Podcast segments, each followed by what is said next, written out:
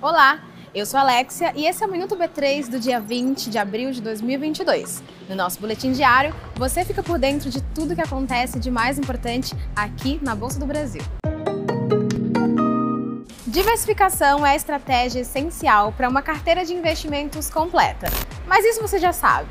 Com as taxas de juros mais altas, os produtos de renda fixa, ou seja, aqueles investimentos que têm rentabilidade definida, ficam ainda mais atraentes. E se você ainda não tem essa categoria de produtos na sua carteira por dúvidas de como investir, eu tenho uma dica para te dar. Tem uma aula online e gratuita da Marinha Fontes no nosso hub de educação, que te ajuda a desmistificar e entender melhor a renda fixa. No vídeo que está disponível aqui na descrição, você vai descobrir o que dá para fazer com renda fixa, até como aumentar seu lucro sem precisar aumentar o seu risco. E o Ibovespa B3 fechou em queda de 0,62% aos 114.343 pontos. A empresa com melhor desempenho do dia foi a Rumo, com alta de 5%.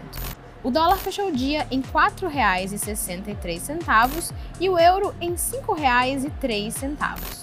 O Minuto B3 vai ao ar de segunda a sexta-feira no B3Cast. Nosso podcast é disponível nas principais plataformas digitais, na tvb3.com.br e em nossas redes sociais. Lembrando que amanhã é quinta-feira, feriado, e a B3 não tem operação.